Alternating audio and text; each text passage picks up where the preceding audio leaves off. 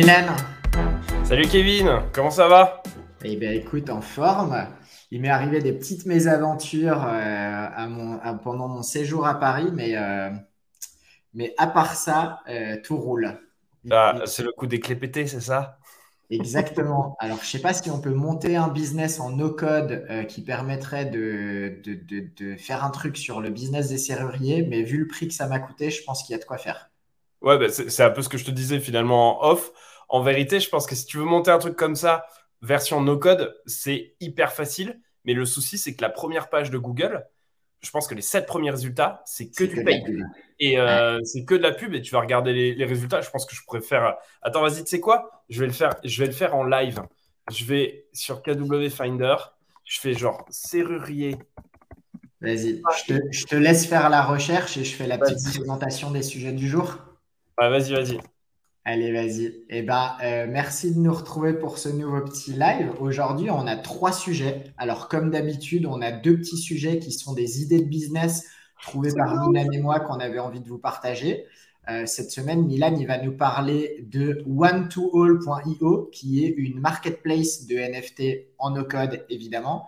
Et moi, je vais vous parler de automatio.co, que tu connais bien, Milan, d'ailleurs, puisque quand je te l'ai pitché tout à l'heure, tu m'as dit que tu en avais déjà parlé dans une newsletter. Donc, c'est génial, puisque je pense que tu maîtriseras encore mieux que moi le sujet.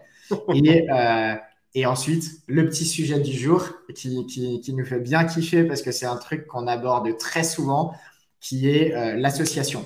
Alors, il y a plein de contenus qui existent sur l'association. Le but, c'est pas de refaire euh, le monde et de, de, donner des règles absolues, mais euh, on a deux visions qui sont pas toujours alignées avec Milan de euh, est-ce qu'il faut s'associer avec qui, quand tu le fais, combien tu files de parts et comment tu te sécurises là-dedans. Donc, bah, comme d'hab, on va échanger sur le sujet en espérant que ça t'apporte le plus de valeur possible. Bon, cool. alors attends, avant qu'on démarre le premier sujet, parce que quand même, je suis allé voir, genre, euh, là, je vois Serrurier Paris 14e. Combien tu penses que ça coûte en fait euh, euh, le, CPC dessus Le CPC, pour rappel, si, vous ne savez pas ce que c'est, c'est le coût par clic. C'est-à-dire dès qu'il y a une personne qui clique sur une, sur une annonce payante de Google, ça, ça, lui dépense en fait la, la, une, somme, une somme minimale. Et là, si la personne cherche serrurier, serrurier Paris 14e, globalement, tu crois que ça, ça coûte combien? Ah, ça coûte plus cher en plus dans le 14e que dans le 20e. Ouais, ouais, ouais, il y a des trucs, euh, genre, euh, ils, font, ils, font, des différences. Je sais pas, si je perdent plus leur clé dans le 14e, peut-être il y, a un truc 14e, à faire. 30 euh, ou 40 balles. Ouais, t'es un ouf, mec. Ça, c'est 121, moi je l'ai en dollars, 121 dollars. 121 dollars. Donc en gros, ramené en euros, c'est une centaine d'euros le clic. Après, euh, si, tu, factures à peu près euh, l'intervention euh, en soir ou en week-end, parce que c'est souvent comme ça qui se passe, hein, tu rentres de soirée, tu as paumé tes clés, bon, bah, globalement, si tu en as pour entre 500 et 1000 balles, finalement, c'est une affaire qui marche, hein. voire plus. c'est une affaire qui roule. Enfin bon, bref. Je pas les prix, mais ça m'a coûté, ça m'a coûté aussi cher que l'équipement de sport que je t'ai montré tout à l'heure que je me suis fait installer dans le, dans le salon. Tu aurais pu t'acheter deux équipements de sport, en fait. J'aurais pu m'acheter deux équipements de sport, punaise. Bon, c'est pas grave. C'était bon, allez, on démarre. Euh, on démarre. Alors, le premier sujet euh, dont je voulais te parler, euh, je ne sais pas pourquoi, hein, c'est un peu les sujets qui tournent en ce moment et ça m'a donné pas mal envie de, de, creuser un petit peu le sujet. C'est le sujet autour des, NFT. je pense que tu vois, tu vois ce que c'est en fait. C'est des actifs digitaux. Typiquement, bah, tu peux acheter euh, un JPEG en ligne, euh, tu peux acheter, euh, tu peux acheter le, code source en fait. Le, code source du web, le premier tweet qui a été fait pas Jacques Dorsey, etc. Enfin, c'est des choses qui, qui, qui, se montent, qui se montent pas mal en, ce moment. en règle générale, tu achètes ça donc avec de l'Ethereum. Je ne suis pas du tout un spécialiste en fait dessus, mais je voulais effectivement, j'étais tombé sur, sur, sur One to All donc qui est, en, version bêta. Et j'ai trouvé ça intéressant en fait parce que du coup c'est une plateforme qui a été faite en bubble. Je trouve que visuellement en plus euh, euh, le gars euh, le gars a fait un petit effort. Je trouve que bon tu vois c'est correct, on comprend bien comment ça marche. Bon je l'ai testé, on est vraiment en bêta, tu peux pas y faire tu peux pas y faire hmm. grand chose. Donc c'est pas foufou. Par contre, c'est hyper intéressant et je vous mettrai ça dans les commentaires. En fait, le gars a écrit un médium sur lequel il a documenté complètement ce qu'il a fait euh, sur cet outil-là et comment est-ce qu'il l'a fait en no-code. Donc, avec les différentes technos, parce qu'il n'a pas utilisé évidemment que Bubble, il a utilisé aussi d'autres technologies. Et j'avais trouvé ça en fait hyper intéressant, cette, cette documentation. Euh, cette documentation. Attends, j'avais trouvé le, Twitter du gars. Euh, il s'appelle Andrew, Andrew Euh, et, je mettrai évidemment le, Twitter euh, et, la documentation du, médium que j'ai trouvé vraiment particulièrement euh, intéressante. Et j'avais trouvé le, projet plutôt pas mal. Après, je pense qu'effectivement, au niveau de la communication, c'est un peu moyen. Je, pense que Your NFT, Your Market, No Code, là, je vois pas trop l'intérêt. Je vois pas ce que No Code vient faire avec, avec NFT. Enfin, en, termes, en tout cas, de, branding, moi, je comprends pas. ça n'a pas de sens je pense qu'il a essayé de faire en fait une sorte de, de OpenSea. OpenSea, c'est vraiment la marketplace euh, pour euh, vendre et acheter du NFT. Euh, c'est celle, qui est, celle qui, est, qui est vraiment la plus connue. encore une fois, je ne suis pas un professionnel, donc il y en a sûrement d'autres qui sont, qui, sont, qui sont plutôt pas mal. bon, j'ai trouvé ça assez intéressant de se dire que finalement, avec les outils no-code, il y avait la possibilité de passer également du, du côté des NFT de, de, ce genre-là et pas de rester finalement sur un peu des marketplaces à la Airbnb un peu classiques euh, qu'on voit déjà et de se dire qu'on pouvait essayer de faire quelque chose euh, autour finalement de entre guillemets de ce système euh, décentralisé Bref, l'idée me plaisait bien. Je n'ai pas grand chose de plus à dire. C'était plus pour faire découvrir un projet. Je trouvais que c'était cool. Je ne sais pas si tu veux réagir sur, euh, sur le sujet, mais c'était vraiment sur euh, le partage et ce que le gars a fait. Je ne sais pas du tout la pérennité du projet. Je vais suivre un petit peu parce que maintenant, je m'y intéresse de plus en plus euh, finalement autour des NFT. Mais, hum, mais voilà, c'était surtout pour partager de la doc en fait autour et, et, un, et, un, nouveau projet comme, comme on le fait. Bah, ce qui est, ce qui est intéressant, tu as raison, c'est de montrer que euh, Bubble peut te permettre de faire plein de choses. Hein. Nous, on réfléchit à utiliser Bubble pour faire euh, la V2 de Dot Market, par exemple. Euh, tout à l'heure, j'étais en call avec, avec une plateforme liée au, à l'influence marketing qui est 100% bâtie sur, sur Bubble et MemberStack, si je me trompe pas en termes de stack. Mmh. ouais, Ouais, ok. Il y a, des, enfin, ce qui est intéressant, c'est que ça montre que euh, finalement, il y a plein de types de business ou de projets qui peuvent être, euh, qui peuvent être créés avec cette techno. Après, il a un peu essayé de mettre tout dans le même truc. Tu mets NFT, tu mets marketplace et tu mets no code dans le titre. C'est un peu les trois, euh, les trois trucs qui cartonnent en ce moment. Il aurait rajouté DAO ou euh, DeFi et puis on était, euh, on avait tout fait quoi. Il y, a un côté buzz. La réalité, c'est peut-être qu'effectivement, je présente un projet qui est complètement bidon et, qui n'aura pas de, qui n'aura pas de suite. Ceci dit, je pense que les points à prendre dessus, c'était premièrement euh, que le gars a essayé de le faire et qu'il a documenté. C'est pas juste un, projet qui vient se pluguer genre comme ça et le gars a fait à la limite une DA qui est correcte. Tu as l'impression que c'est un projet mais il n'y a rien derrière. Donc déjà, la documentation et le partage, ça, c'était vraiment bien. Et la seconde, je pense que ça ouvre peut-être la possibilité à d'autres personnes qui veulent peut-être se lancer vraiment sérieusement sur le NFT ou euh, sur la partie blockchain, d'essayer de voir justement si euh, il y a la possibilité d'adapter les outils no-code qu'on a actuellement pour justement euh, partir et créer des projets avec des outils, outils no-code. Tu vois, dans ma dernière newsletter, c'est un truc que je que je connaissais pas trop. Euh, mais euh, j'ai lu un super article sur, euh, sur Free qui parlait en fait de ce qu'allait être le, le Web 3.0. On connaît le Web 1.0 qui était plutôt le, web statique, le web 2.0 qui était vraiment celui des réseaux sociaux, celui où, du partage d'informations et du partage de données, mais avec toutes les difficultés que ça entraîne en fait derrière autour de la privacy, autour de la sécurité des informations qui peuvent être euh, euh, détenues par un, serveur ou un gouvernement, etc. Enfin, pas mal de choses, et que le Web 3.0 est en train de changer justement avec une, vraie décentralisation qui est, tout simplement le, principe de la blockchain. Bref, je rentre pas plus vraiment dans le détail parce que l'idée, c'est pas de façon de faire tout un truc sur la blockchain et je suis pas sûr que je serais vraiment le plus qualifié. Mais je pense qu'aujourd'hui, par contre, ça montre deux choses. C'est soit en fait, on a des outils actuels qui vont nous permettre euh, enfin des outils no-code actuels qui vont nous permettre de d'aller sur cette blockchain et vraiment de, créer des projets, euh, on va dire 3.0, soit sinon, il y a encore des outils no-code à inventer pour aller sur ce web 3.0. Et là, ça ouvre des opportunités business en fait potentiellement intéressantes aussi.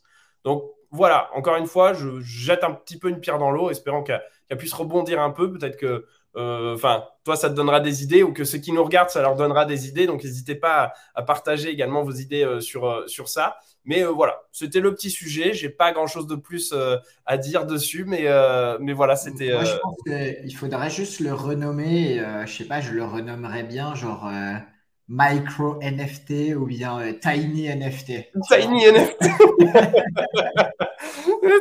Toutes les marketplaces de vente, ce sera tiny ou, euh, micro, d'accord.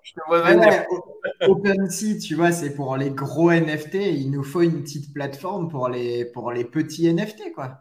C'est vrai. Après, après, la réalité, c'est est-ce que Dotmarket va pas, euh, en tant que plateforme d'actifs digital, peut-être vendre un jour des, NFT. On peut imaginer aussi que, tu vois, un actif digital, finalement, effectivement, un site internet en soi, c'est quelque chose, mais mm. euh, mais il y a plein d'autres euh, choses qui, rentrent en jeu. Et je pense que cette partie NFT euh, qu'on soupçonnait pas il y a, il y a, il y a encore 2-3 ans, ça devient un véritable actif digital. Et aujourd'hui, si tu achètes 3-4 NFT qui, qui valent peut-être pas grand-chose aujourd'hui, euh, peut-être que demain, finalement, ça fera toi quelqu'un de riche. Moi, je ne je, suis, pas, je suis pas ultra euh, spéculation sur ce genre de truc parce que enfin, tu sais pas trop forcément où tu mets les pieds. Genre, euh, well done pour les gens qui ont mis de l'argent, qui ont réussi à faire ça. En termes de Bitcoin et tout, moi, c'est c'est pas trop ma manière entrepreneuriale de, de, de, voir les choses, mais je trouve que par contre, le principe de la blockchain est vraiment quelque chose d'extrêmement brillant euh, et, vaut le coup d'être euh, creusé, et notamment avec des outils no-code. Ça, c'est intéressant. Est-ce qu'un jour, il y en aura sur d'autres markets? J'y ai déjà réfléchi, hein, pour être honnête, parce que c'est vrai que c'est un actif digital euh, dans toute sa splendeur, mais c'est, ça se rapproche beaucoup plus de, de l'art, en tout cas sur le NFT. facilement compréhensible, mais je suis tombé sur un article vachement intéressant la dernière fois où une thread Twitter qui reprenait un petit peu tous les, toutes les utilisations euh, de, de, du NFT. Et par exemple, la levée de fonds, tu vois, de Sorar. Ouais. Euh, typiquement, c'est une association de, de, de, tokens, de, de gamification, de d'art, de communauté. Enfin, il y a plein de choses qui étaient, qui étaient super bien décrites par la personne qui partageait ça. Je, ne l'ai plus en tête, mais si je le retrouve. Ah, c'est dommage, si tu le euh, retrouves, on le mettra en lien. Euh, ça, je pense que c'est intéressant. Exactement. Et c'était quelqu'un qui décrivait un petit peu toutes les utilisations possibles de la blockchain et, justement de ces NFT et qui expliquait que les plus beaux business du moment, par exemple Sorar, qui a fait beaucoup parler avec son énorme levée de fonds, euh, faisait en fait une utilisation vraiment multiple et très complémentaire de, de l'aspect des NFT et de la blockchain pour que ça soit à la fois utile, à la fois entertaining, à la fois financièrement intéressant, à la fois spéculatif. Tu vois, il y avait tout un mix. Et, vendre purement des, œuvres d'art un NFT sur notre market, par exemple, aurait aucun intérêt. Mais peut-être que demain, il y aura des communautés, euh, des communautés business ou bien des, business bâtis sur la base de NFT ou de blockchain qui, eux, auront tout à fait leur place sur, euh, sur notre market. Tu vois. Après, euh, à voir, hein, parce qu'on ne sait jamais de quoi le, futur est fait. Euh, tu vois, ça aurait pu être une news, mais ça n'a rien à voir avec le no-code. Mais euh, Flippa a levé 11 millions de dollars la semaine dernière pour, pour renforcer leur position de, numéro, de plateforme numéro 1 en termes de volume, en tout cas.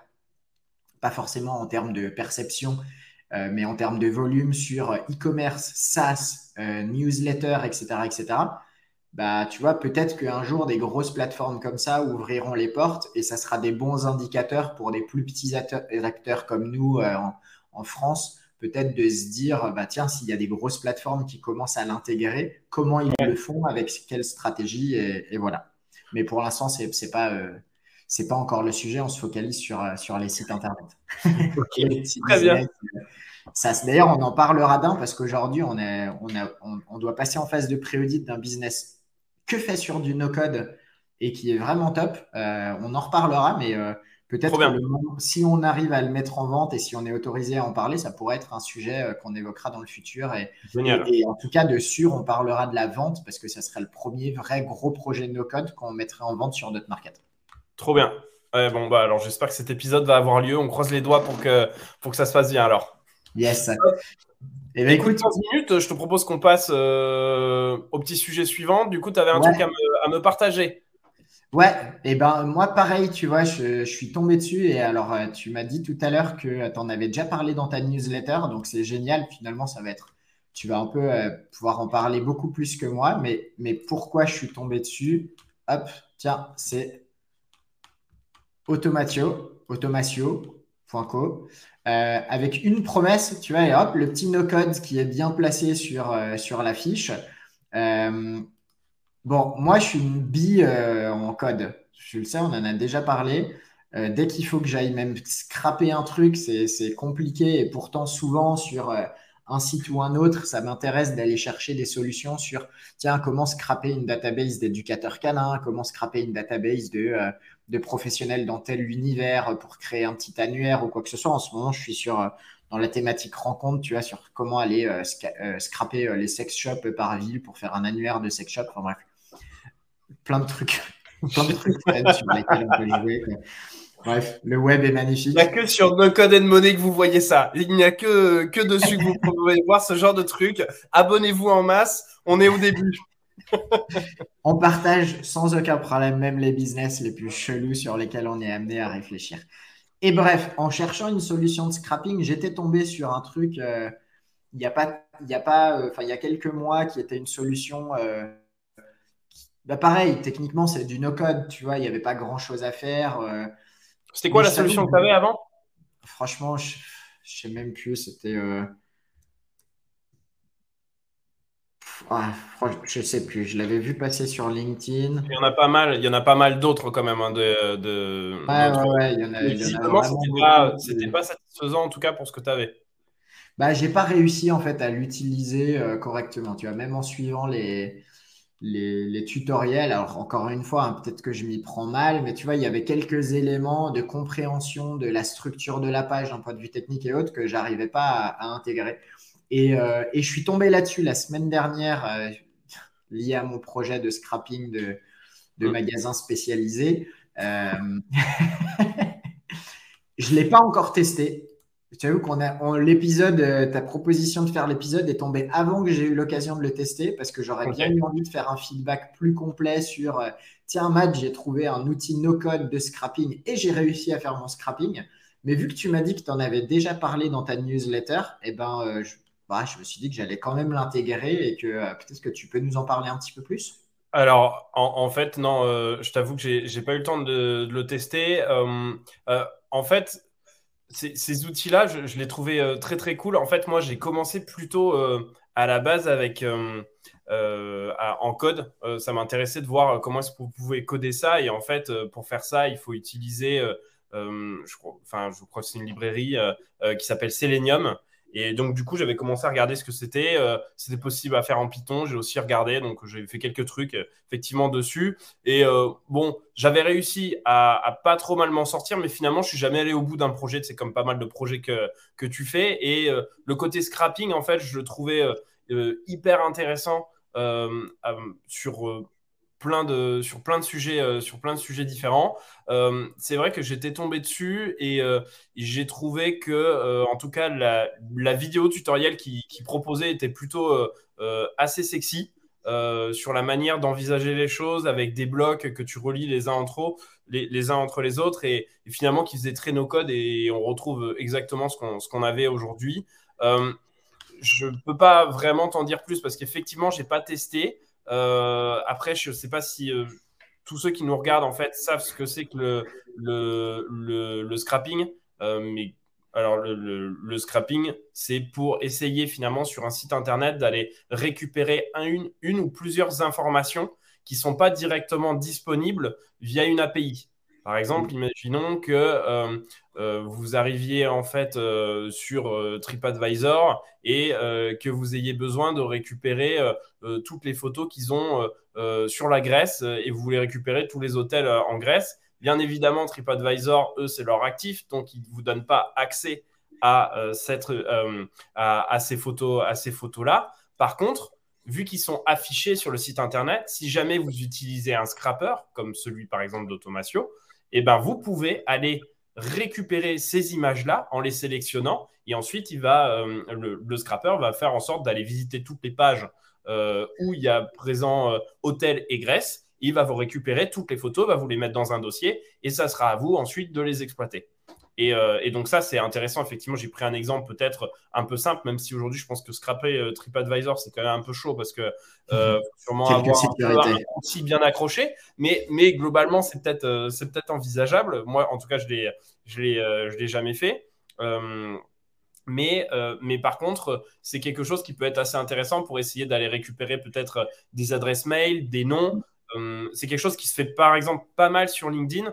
Bah, tu vois, euh, j'étais en train de tourner euh, aujourd'hui une autre vidéo sur, euh, sur Phantom Buster et la manière d'aller justement scraper des, des, résultats en fait d'un post LinkedIn pour essayer de récupérer ces informations, les traiter et pouvoir ensuite les utiliser pour, pour les utiliser pour, par exemple, faire du mailing ou, ou, faire du, Facebook Ads. Voilà, et ça, je trouvais que c'était des, des, utilisations hein, finalement qui sont assez classiques du scrapping mais finalement, je me rends compte qu'il n'y a pas tant de personnes finalement qui savent exactement ce que c'est ou qui, qui, savent en faire. Toutes les, les, bons gros hackers, évidemment, ça n'a pas de secret pour eux.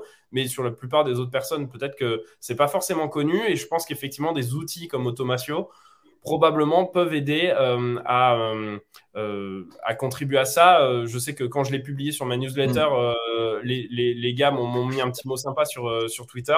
La réalité, c'est que regarde du taf que j'ai en ce moment, j'ai pas eu le temps de tester. My bad, mais en vrai, il y a quelque chose à faire. Donc, euh, on, on, fera un petit retour à la limite dans un prochain épisode si, si on a un de nous deux qui a, réussi à, à, se faire, euh, à se faire un truc un peu sympa euh, dessus. J'ai pas regardé le pricing non plus. Alors, il n'est pas. Il n'est pas visible, il est pas ah visible en front, mais par contre, tu vois sur les, sur les screens qu'il y a un système de crédit.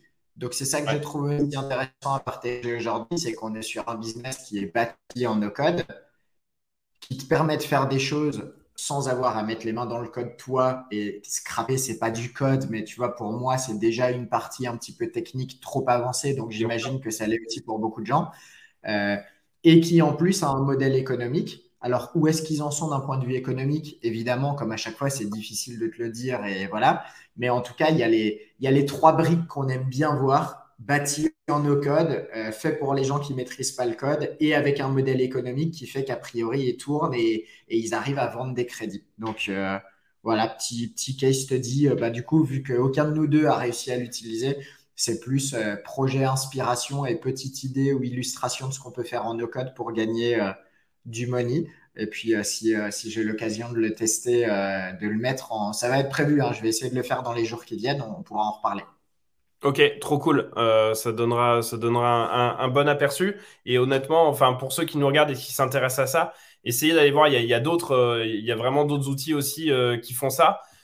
si jamais, enfin, je trouve que pour progresser en marketing et enfin tout ce qui est growth hacking, finalement, pour moi, c'est quand même du marketing finalement euh, avancé. Euh, globalement, euh, je trouve que le scrapping, c'est vraiment une des, une des méthodologies ou en tout cas un des outils à vraiment maîtriser si tu veux vraiment passer une, une, une étape supplémentaire pour, pour devenir bon en fait. je pense que et c'est vrai que typiquement c'est quelque chose qui est ou alors j'ai peut-être pas fait les, les, bonnes écoles, mais j'ai pas l'impression que c'est des choses qui sont montrer vraiment en école. En fait, on en parle, on en, parle pas trop. C'est vraiment des trucs. Euh, j'ai l'impression qu'on en parle sur Internet, mais tu vois, euh, il y, a, ça, ça se trouve pas dans les. Euh, j'ai l'impression dans les cours de marketing ou, ah, même dans les cours de tu vois. pour le coup, on en parle peut-être pas tellement. Après, bon, je j'ai pas fait. j'ai pas fait toutes les écoles du monde, donc j'en sais rien, mais j'ai j'ai l'impression que c'est un peu le truc, tu sais, euh, un peu caché, tu sais pas trop. Euh, euh, c'est compliqué en fait, je trouve, le scrapping parce que c'est hyper utile, mais si jamais tu prends les, enfin, les mauvaises données et que tu exploites ces mauvaises données, ça peut se retourner contre toi parce que juridiquement, tu n'as pas le droit de les exploiter. Peut-être que c'était quand même ça au moins à la conversation c'est que euh, globalement, aujourd'hui, il y a un truc qui s'appelle le RGPD, et même avant, il y avait quand même des lois. Et finalement, tu peux pas scraper n'importe quoi, ou, en tout cas, si tu peux scraper n'importe quoi, tu n'as pas le droit de l'utiliser n'importe comment. Donc, Exactement. vous quand même un peu, quoi. Exactement. Et je pense que c'est plus ça le, le, point clé, c'est que c'est c'est toujours une question de comment tu l'utilises. Tu vois, c'est comme l'outreach pour obtenir des liens. Euh, si tu commences à spammer tout le monde, euh, c'est pas forcément très qualitatif. Mais si tu, si tu fais un outreach qualitatif, euh, ça peut payer. Le scrapping, c'est pareil. Tu peux scraper de la data à gogo, mais selon ce que tu en fais, euh, ça, peut être, ça peut être très vite te faire tomber dans l'illégalité. Donc, c'est ce qui est, je pense que peut-être ce qui manque souvent, c'est la vision de euh, l'utilisation éthique et euh, stratégique de la data. Euh, nous, par exemple, tu vois, sur ce projet-là, pour, pour t'expliquer un petit peu le, le, le truc, c'est c'est basé sur, sur une vidéo SEO sur laquelle je suis retombé d'un mec qui s'appelle Asynchrone. c'est un surnom, évidemment. Hein. Euh, qui fait une vidéo, il explique comment il obtient des liens en faisant un outreach euh, auprès de professionnels de l'univers de sa thématique. Euh, et il crée un annuaire avec, et ensuite il communique avec eux et il fait de l'échange de liens stratégiques. Et typiquement, tu vois, ça commence par un scrapping et c'est du B2B, puisque c'est d'un site professionnel à d'autres sites professionnels. Donc, tu as le droit d'utiliser la data si ça n'a pas bougé. Et du coup, le scrapping lui permet d'accéder plus rapidement à la data. Mais ensuite, il y a une approche euh, plus qualitative qui est d'envoyer de l'emailing qualitatif pour proposer quelque chose de qualitatif et de pertinent et déboucher finalement sur une obtention de lien avec un objectif de référencement. Et tu vois, et le scrapping, finalement, c'est l'outil qui lui permet d'aller plus vite. Et c'est ce que moi, je souhaite utiliser dans cette approche-là, puisqu'on est en train d'essayer de déployer son approche euh, qui est quelque chose, en plus, tu vois, moi je le faisais en 2015, cette approche-là de lister des professionnels d'un univers pour créer des annuaires, mais typiquement, je le faisais à la main. Ah, hop, allez, on déroule, machin, truc. Donc là, bah, évidemment, euh, l'idée, c'est de gagner un petit peu de temps, de passer par un outil. Et c'est ce qu'un outil de scrapping peut te permettre de faire si tu sais le maîtriser, c'est d'accéder à la data plus vite. Après, par contre, il faut avoir une stratégie d'utilisation de la data et si possible, une stratégie éthique et, euh, et bonne pour business.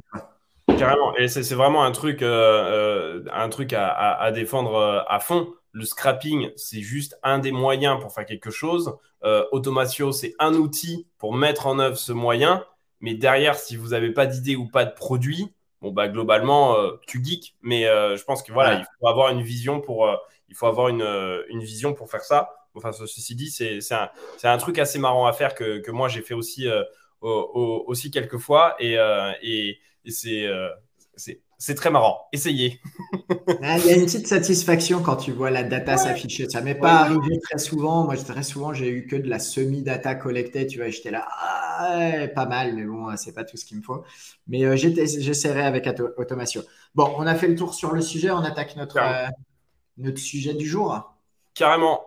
sujet du jour. on a mis un peu de temps finalement. Je me rends compte à le, à le, à le sortir parce que, parce que pense pour pas mal de choses, c'est que l'idée, c'était pas vraiment de faire une conversation PMU, c'était vraiment d'essayer de voir si on peut apporter un peu plus de valeur. Et je pense que tu disais hyper bien en, en introduction, c'était euh, il y a déjà plein plein de choses qui ont été faites, qui, qui étaient, qui étaient plutôt pas mal. Euh, moi, c'est vrai que finalement, sur l'association, ce dont je me souviens, à titre personnel, c'est vrai que Oussama Hamar, par exemple, en, parlait pas mal euh, sur Coup d'État ou à, The Family euh, dans, dans, ses confs.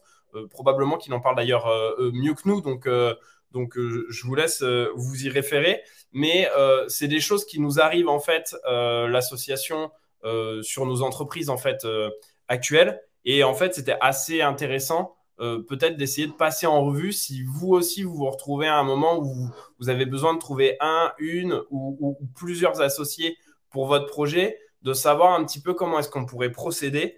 Et, euh, du coup, euh, ce qu'on a fait, c'est qu'on a essayé de lister en fait six questions. Je les, je les, passe en revue si, tu veux bien. Genre, six questions. Finalement, à quel moment est-ce qu'on doit trouver un associé? Comment est-ce qu'on comment, comment est qu'on le, le trouve? Où est-ce qu'on peut le trouver? Euh, vous voulez parler de la, question des parts. Une question un peu plus juridique sur, sur, euh, sur enfin, justement comment est-ce que ça se gère euh, juridiquement tout ça, parce qu'il y a plusieurs manières de le faire. Après, on n'est pas des juristes, mais bon, on a un petit peu d'expérience quand même tous les deux. Et finalement, pour terminer sur la question sur gérer son association, ensuite tout au long de sa boîte, comment est-ce qu'on fait, comment est-ce qu'on a fait? encore une fois, je pense qu'il n'y a pas de bonne réponse. L'idée, c'était plutôt d'essayer de se poser des bonnes questions, de voir comment Kevin, toi, tu réagis, comment moi, je réagis. Et, justement, vraiment de se baser sur si vous devez trouver un associé, à minima, posez-vous au moins ces questions-là avant de prendre quelqu'un. Euh, c'est probablement d'autres questions. N'hésitez pas à les mettre en commentaire, mais, mais au moins, ça nous a paru pertinent de, de se baser au moins sur ce triptyque-là. Et du coup, je pense que c'est un bon résumé. On ne va pas donner les réponses, mais on va vous donner euh, nos réponses liées à nos problématiques et comment nous on a fait. Euh, et après, par contre, c'est vraiment du cas par cas parce que pas de recette magique. Trouvez le ou la bonne associée ça dépend de ton profil, ça dépend de plein de choses. Donc, euh, six questions à se poser, euh, 12 réponses, une de Milan, une de moi sur chacun, et probablement plein d'autres réponses si vous creusez un petit peu et que vous allez voir les super contenus qui existent déjà sur la thématique, mais en espérant que ça, ça vous rajoute une petite couche de, concret, de, vécu et de, voilà, de partage d'expérience. Carrément. Et du coup, première question, finalement, quand on cherche un associé, c'est à, quel moment est-ce qu'on doit trouver un associé en fait? Est-ce que c'est forcément au début? Est-ce que euh, c'est après quelques mois sur sa boîte après avoir travaillé? Est-ce que c'est sur euh, est-ce que c'est euh, c'est peut-être deux trois ans après? Est-ce qu'on peut faire rentrer des associés par la suite? Je pense qu'encore là il y a, y a, plein de modèles. Je ne sais pas si tu veux commencer finalement à, quel moment est-ce qu'on doit trouver un associé? Est-ce que c'est nécessaire? Finalement, toi, tu as vécu les deux euh, en tant que digital nomade, tu as monté quand même pas mal de projets en fait seul, mais tu as monté aussi en tant qu'associé. À quel moment, finalement, tu t'es, euh, as, shifté en disant là, il me faudrait un associé, c'est hyper important, ou alors sur tel projet, bah non, j'ai pas besoin, euh, j'ai pas besoin d'associé? Eh, déjà, je vais, je vais te piquer ton idée que tu m'as sorti l'autre jour quand on est allé dîner.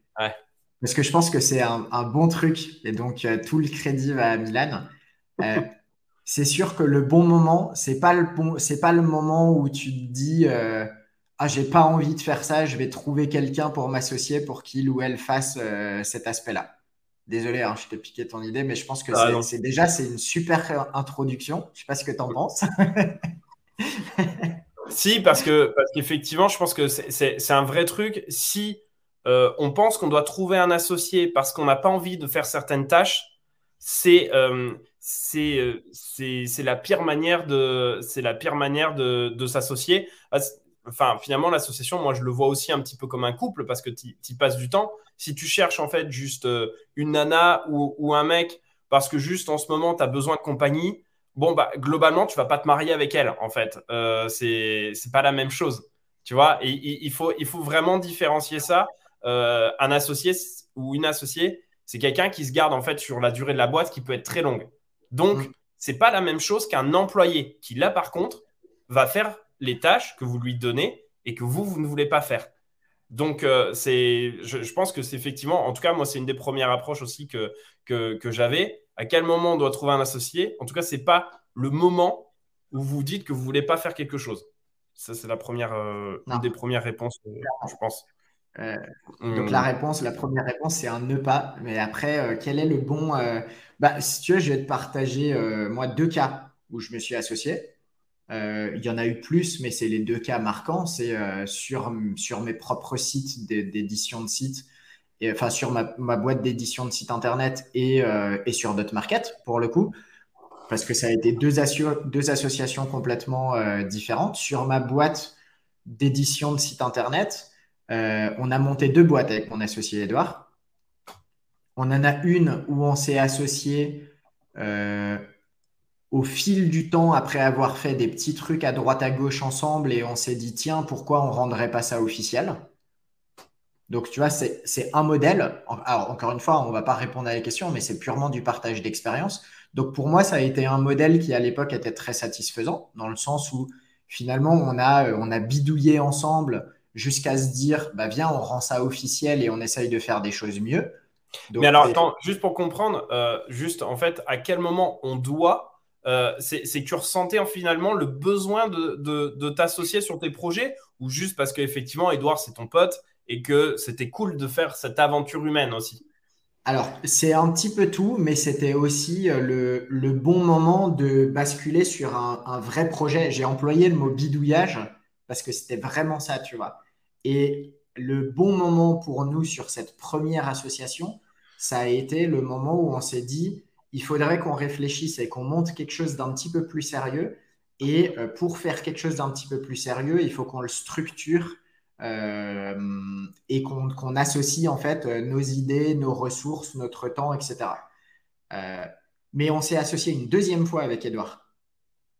il, y a, il, y a, quelques mois, on s'est associé dans une nouvelle société sur un site qui m'appartenait à la base. Et là, par contre, tu vois, c'est un exemple qui est complètement différent.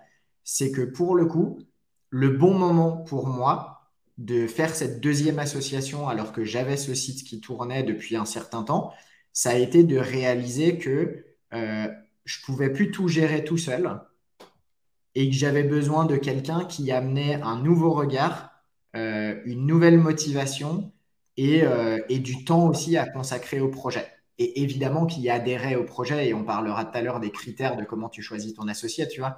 Mais, euh, mais sur ce projet-là, tu vois, ça a été le carrefour de, OK, je, je, peux le garder tout petit comme ça et le gérer tout seul, ou euh, je peux le faire grossir, mais par contre, je ne vais pas pouvoir le faire tout seul. Donc, légitimement, j'ai besoin de, de, de m'associer potentiellement avec quelqu'un. OK. Et et tu tu t'es euh, tu, tu pas dit aussi à un moment, finalement, si tu as dû t'associer, je, parle un peu à haute voix parce que finalement, c'est des, euh, des, des, questions, je trouve, qui, qui, peuvent revenir aussi, où tu dis, est-ce qu'à ce moment, je dois trouver un associé qui va m'aider? La réalité, en fait, le, trade-off qu'il faut faire, c'est, euh, j'aime bien cette phrase, tout seul, on va plus vite, mais à plusieurs, on va plus loin. Et c'est l'intérêt de trouver un ou plusieurs associés, c'est effectivement d'arriver à faire grossir un projet parce que euh, tout seul, c'est assez compliqué. Pourtant, mm. euh, il y, a, y, a, plein d'exemples aussi d'entrepreneurs qui ont, euh, en tout cas, très bien réussi sur leur projet, qui sont restés des, des, solo founders. Donc, est-ce que, est-ce que, par exemple, aussi le fait d'aller, par exemple, lever de l'argent pour ensuite recruter des gens, c'est quelque chose qui est aussi valable que plutôt aller vous mettre avec un ou une associée qui, pour le coup, euh, va rester en fait tout du long de, de, l'aventure. Je ne sais pas si c'est vraiment une question en fait pour le coup, mais c'est un peu les choses que tu peux te poser. À quel moment finalement je dois trouver un associé? Pour quelle tâche j'en ai besoin? Pour quelle vision de l'entreprise j'en ai besoin? Et, euh, et euh, qui, qui, partage ça à ce moment-là en fait? Exactement. Ben, alors pour, euh, vous ne pouvez pas le savoir, mais euh, il y a quelques jours, on a dîné ensemble avec Milan et on a eu une très longue discussion sur ce sujet. Euh, et, un des points qui est ressorti de ce dîner, cette discussion, c'était de se dire que finalement, pour toi, par exemple, Milan, la, conclusion, c'était que à l'heure actuelle, c'est pas forcément d'un ou d'une associée que tu as besoin parce que tu es capable de tout chapeauter et que tu as purement un besoin finalement d'exécution. Alors, effectivement, en tout cas, sur, euh, sur mon projet actuel, euh, la, la, réalité, c'est qu'effectivement, en tout cas, moi, je suis sur de la formation, je suis en train de préparer un bootcamp. On aura probablement l'occasion, enfin, d'en reparler dans les prochaines semaines parce que j'ai pas mal de choses à annoncer sur le sujet. Euh, mais effectivement, aujourd'hui, finalement, la difficulté, c'est d'aller vite, mais de le faire bien. Mm. Et la réalité, c'est que quand on est tout seul, ça paraît compliqué. Moi, aujourd'hui, et on va dire d'un point de vue technique, d'un point de vue de l'expérience, étant donné que j'ai monté des boîtes aussi avant, et euh, d'un point de vue euh, même managérial parce que j'ai géré des gens, finalement, c'est des choses, en fait, je, sais tout faire dans, dans, le projet de A à Z, mais la réalité, c'est qu'en fait, ça n'avance pas aussi vite que euh, ce qu'on pourrait, ce qu'on pourrait, ce qu'on pourrait avancer, enfin, mm. aussi vite que ce que, je, en tout cas, moi, je le, je le voudrais.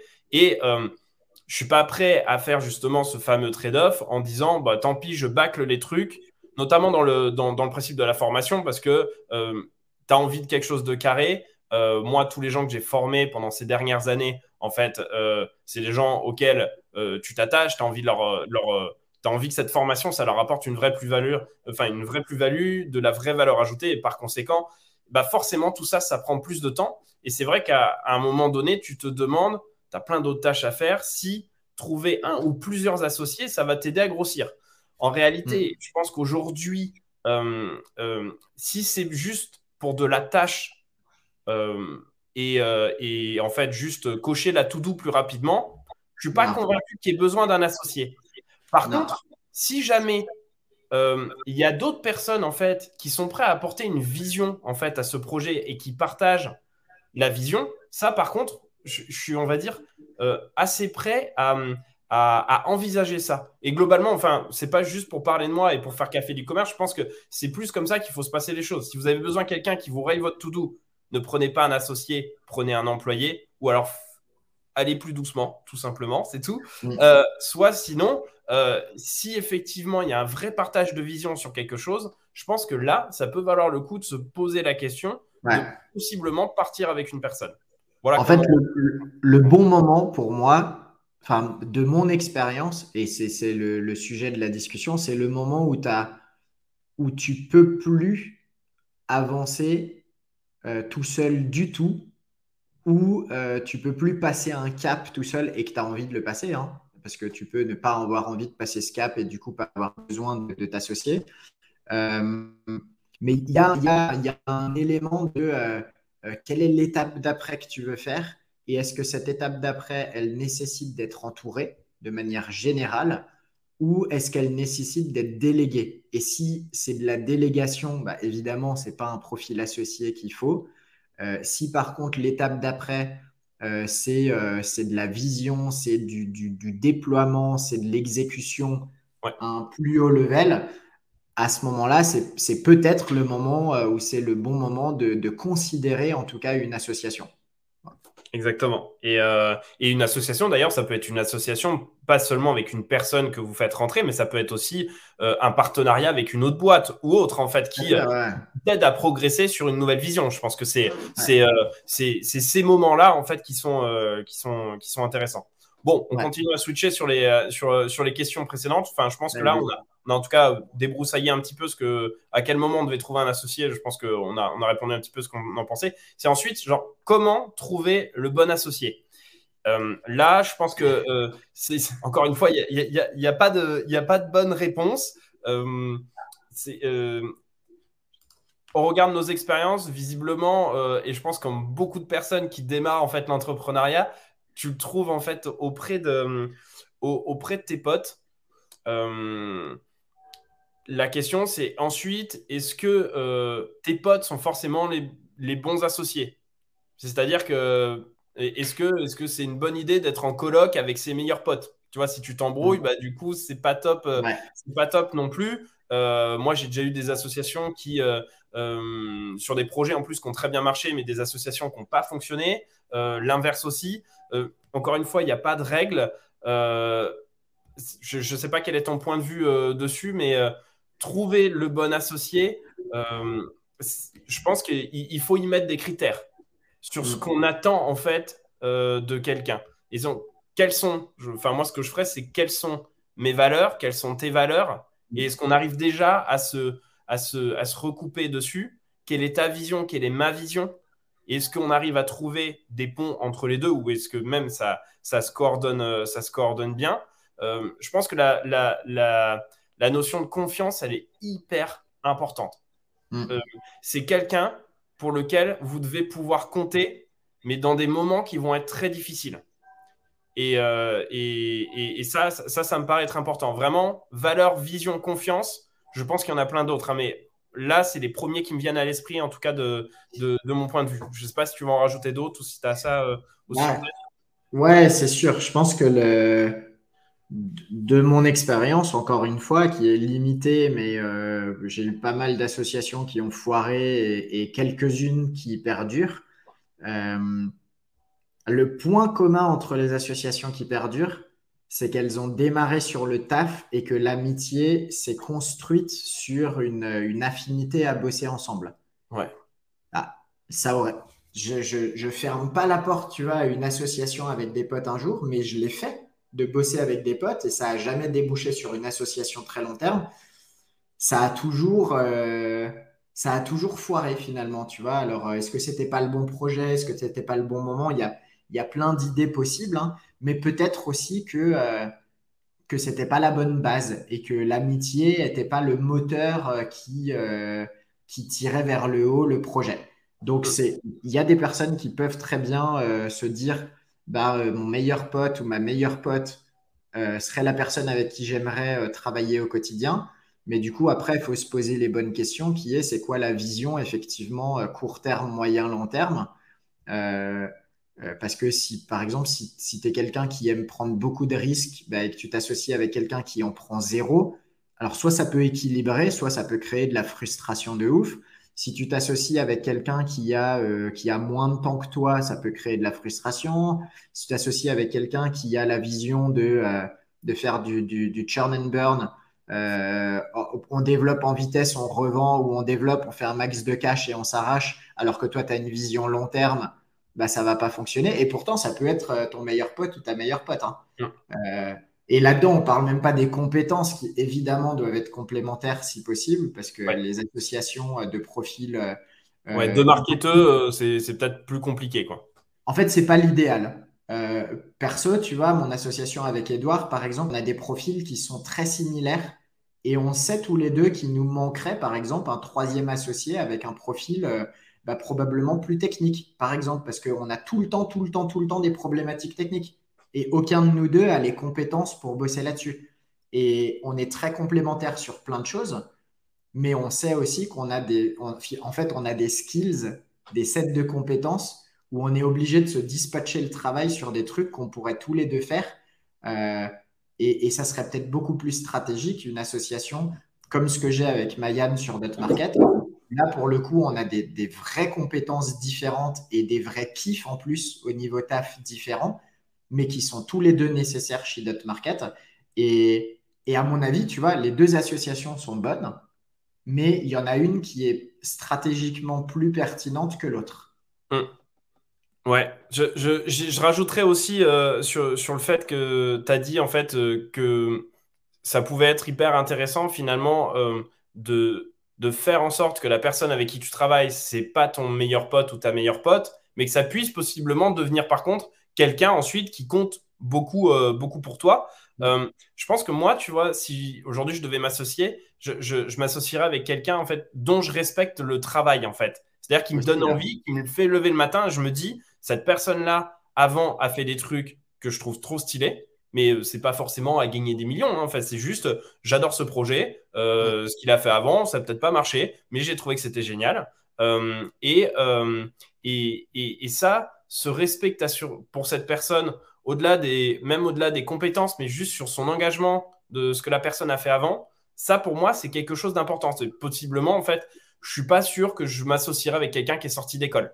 C'est parce que je pense qu'il aura encore beaucoup de choses à prouver. Je suis pas sûr qu'au niveau de la vision, il aurait bien évidemment pas assez d'expérience. Après, si c'est quelqu'un qui a commencé une boîte à 14 ans et à 18 ans euh, a fait, euh, a fait un cash out sur le truc parce que c'était bien vu, etc. Bon bah là, gros respect, il y a sûrement un truc à faire. Mais juste quelqu'un qui sort d'école, même si tu sors en fait d'une très bonne école, je suis pas convaincu que ça, ça soit le bon associé juste parce qu'il y a marqué HEC, Polytechnique ou autre, en fait. Moi, de mon point de vue, il faut que euh, tu aies vraiment du respect pour ce que euh, euh, ton associé ou ton associé a fait, a fait avant. Moi, c'est quelque chose qui me semble, important. En tout cas, je on est un peu biaisé. Personne, c'est cool ce qu'elle a fait et je pense qu'on peut faire un truc hyper stylé ensemble. On, a, on est un peu biaisé parce que c'est facile de dire ça à la trentaine. Tu vois, si on sortait d'école, euh, et qu'on devait chercher des associés en sortant d'école, le premier endroit où on chercherait, c'est des gens en sortie d'école aussi. Donc, je mettrais peut-être un petit bémol là-dessus qui est, euh, ouais, quand tu as 10-15 ans d'expérience, tu peux te dire, bah, je préfère aller trouver des associés qui ont un bon niveau d'expérience et que je peux respecter pour leur taf. Euh, mais par contre, quand tu sors d'école, et il y a plein de gens qui sortent d'école et qui lancent des super projets, ben, Là, peut-être qu'on n'est pas les meilleures personnes pour te donner un conseil euh, sur comment choisir tes associés en sortie d'école, parce qu'il y a plein de critères que nous, on utilise qui sont pas forcément applicables ou disponibles en sortie d'école. Mais par contre, je pense que tu peux te poser les mêmes questions qui sont euh, est-ce que tu respectes la personne pour ses idées? Est-ce que tu respectes la personne pour ce qu'elle a fait à l'école, ce qu'elle fait dans sa vie? La manière dont elle s'engage dans des assauts, la manière dont elle s'engage auprès de ses potes, de sa famille. Et tu vois, et peut-être le, le, respect et l'admiration, je pense que c'est vraiment un point clé. Par contre, en fonction du stade où tu en es, je ne le baserai pas que sur le respect de est-ce que tu as, géré une super boîte, mais plus le respect de est-ce que je respecte la personne et son ambition et sa façon de réfléchir et son engagement et tout ça. C'est exactement ce que j'ai dit au début. Donc, euh, non, c'est sûr, c'était, je, je, suis d'accord, c'était pour, euh, c'était pour ajouter un, autre petit truc. Euh, et c'est surtout pour éviter cette asymétrie. Parce que c'est ça souvent qui pose aussi problème. je trouve quand tu trouves, tu essayes de chercher un, un associé, c'est si jamais tu as des parcours qui sont qui, où tout le monde n'est pas au même niveau, tu vois. Enfin, euh, c'est vrai que euh, t'associer avec une personne, par exemple, de ton point de vue, toi, tu as monté quand même un paquet de boîtes avant. Moi, j'en ai monté aussi euh, quelques-unes. C'est vrai que m'associer avec une personne qui, par exemple, peut-être n'a n'a jamais même essayé de tenter une petite aventure entrepreneuriale, c'est vrai que potentiellement, c'est des choses en fait qui, qui font mmh. réfléchir parce que la symétrie n'est pas la même et tu peux te demander, enfin, moi, quand je regardais euh, au tout début euh, euh, ce que c'était que les entrepreneurs, tu lisais TechCrunch, après tu regardais les vidéos de The Family, enfin à peu près comme tous les étudiants à l'époque et toujours, et parce que c'était hyper bien, mais ça te donnait une pêche d'enfer. Mais pour autant, je m'attendais pas à tout ça enfin tout ce que j'ai vécu en tant qu'entrepreneur, tu vois. Donc c'est vrai que c'est plus pour éviter cette, asymétrie que je parlais de respect, mais je suis d'accord, finalement, le moment, c'est c'est en sortie d'école, je peux pas le dire. À 30 ans, voilà. Euh, à 40, à 50 ans, ce sera des choses euh, différentes. Mais je pense évaluer le, moment. troisième, troisième partie. où trouver un on, peut, le faire, on peut le faire assez rapidement, d'autant plus qu'à peu près comme toutes les questions, je n'ai pas, enfin pour ma part, la réponse. Finalement, est-ce que, est que ça recoupe pas ce qu'on a dit un peu tout à l'heure? Tu peux le trouver euh, euh, au niveau de tes potes ou non? Je, trouve que toi, peut-être que ce que, ce que tu as, fait, euh, ce fait avec Mayan, c'était assez cool ou en tout cas, c'était c'est moins commun. Peut-être que tu, tu, tu, raconter parce que où trouver un associé, bon, bah, sinon, après, globalement tu regardes les alumni de quelque chose ou euh, ça peut être un Slack, un forum ou autre. Donc euh, ça, c'est des, des, choses, des choses un peu plus simples. Toi, la manière dont tu as envisagé ça, c'est assez marrant. Peut-être tu veux nous raconter comment ça s'est fait un petit peu avec, euh, sur notre market bah avec, Même avec Edouard. Avec Edouard, on était collègues aux Philippines. On bossait dans la même boîte. Et finalement, Edouard n'est pas resté dans la boîte. il est parti sur d'autres projets et, et, on est resté en contact. Et euh, à côté de ses activités, il avait envie de monter des petits projets. Moi, j'avais envie de monter des petits projets et c'est comme ça qu'on a commencé à bosser ensemble. Mais tu vois, ce qui nous a liés à l'époque et comment j'ai trouvé Edouard finalement, c'est en réalisant qu'il y avait un mec en face de moi qui avait envie de tester euh, des petits projets à droite à gauche et, euh, et moi aussi. Et tu vois, c'est pour ça que c'est une association très différente avec Mayan parce qu'il n'y avait pas un vrai projet défini il y avait juste l'envie de monter des projets. Et tu t'associes pas de la même manière quand tu as juste envie de monter des projets et euh, on verra ce qu'on monte que quand tu t'organises pour monter un projet qui est bien défini avec une stratégie et des besoins euh, précis. Et Mayan, on s'est associé euh, sans se rencontrer. Mayan, on s'est, on s'est on s'est connus en 2015, je crois, 2015 ou 2016. À l'époque, j'étais associé avec Edouard, justement. Euh, et on avait un projet qui n'a rien à voir avec ce qu'on fait aujourd'hui. On essayait de monter une application euh, euh, mobile. Donc, c'était un projet un peu plus start-up que ce qu'on a fini par faire, qui est beaucoup plus basé sur de l'édition de sites et un modèle de revenu plus passif. et j'étais allé pitcher ma boîte à un truc qui s'appelait les 5 ninjas à Paris. c'était une sorte de speed dating du pitch d'entreprise tu pitchais ta boîte et puis en face, tu avais des mecs qui te, des nanas aussi d'ailleurs qui te, qui te, qui te posaient des questions, tu vois, qui te faisaient réfléchir sur, euh, sur ton projet.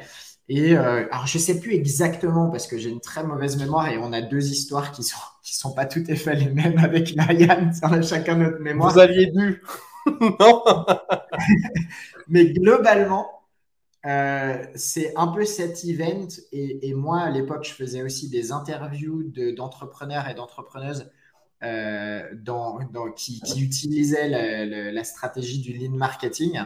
Donc, euh, tu vois, tout ce qui est enfin, on va pas reprendre le lead marketing, mais le fait de, de, faire vraiment de, beaucoup de test and learn, test, fail, learn, test, fail, learn, etc.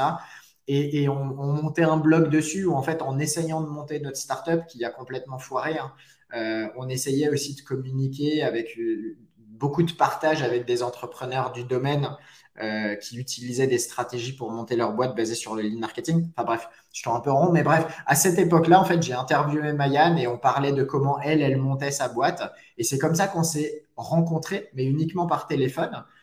donc, entre l'event et cette, cette, histoire de, d'interview, euh, et après, en fait, j'ai suivi son parcours. Euh, Mayan était en train de monter à l'époque une, une start-up dans l'univers de, de, la réalité virtuelle euh, pour euh, l'apprentissage des langues. À, à, côté, elle avait un, projet, en fait, elle montait les deux en même temps, qui était basé sur de, de enfin, c'était lié à la vidéo, elle le pitcherait mieux que moi, mais en gros, ça permettait de de diviser des tutoriels euh, que tu pouvais guider par la voix. Enfin, tout était lié à l'intelligence artificielle et à la réalité virtuelle, qui sont euh, les backgrounds de Mayan, hein, qui a fait un master en, en, IA et en, en, IA, il me semble. Euh, et en fait, moi, c'est ça, tu vois, que j'ai respecté. Je me suis dit, waouh, putain, c'est, c'est assez ouf quand même. Tu vois, elle est allée jusqu'à l'étape de levée de fonds qu'elle n'a pas réussi à l'époque. Euh, qui lui a fait passer à autre chose. Elle a basculé sur du consulting. Elle est partie vivre en, mode nomade. Et en fait, moi, tu vois, en suivant ça, je me suis dit, OK, par rapport à mes compétences, par rapport à mon style de vie, nomade aussi, par rapport à ma vision qui est euh, ben, euh, test and learn. C'est pas grave si tu fails, mais si tu as kiffé faire des trucs et autres. par rapport à mon ambition, etc., je me suis dit, je sais pas, ça vaudrait le coup de pitcher à Mayan parce que clairement, elle sait comment on bâtit une boîte avec un aspect tech. Et mon gros challenge de l'époque, c'était de bâtir la plateforme avec DotMarket.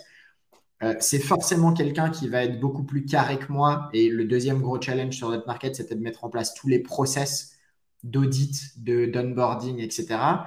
Eh ben, je vais lui pitcher. Et en fait, on a accroché tout de suite parce que bah parce que finalement, on avait tous les deux l'envie de vivre de manière nomade. On respectait tous les deux beaucoup les projets euh, qui avaient été menés. Mayan respectait beaucoup mon, mon, aventure entrepreneuriale et ce que j'avais fait avec mes propres sites. Moi, je respectais beaucoup le fait qu'elle ait monté une boîte dans un univers qui était complètement à défricher à l'époque et qu'elle soit allée aussi loin que l'étape de la levée de fonds, même si ça n'a pas réussi.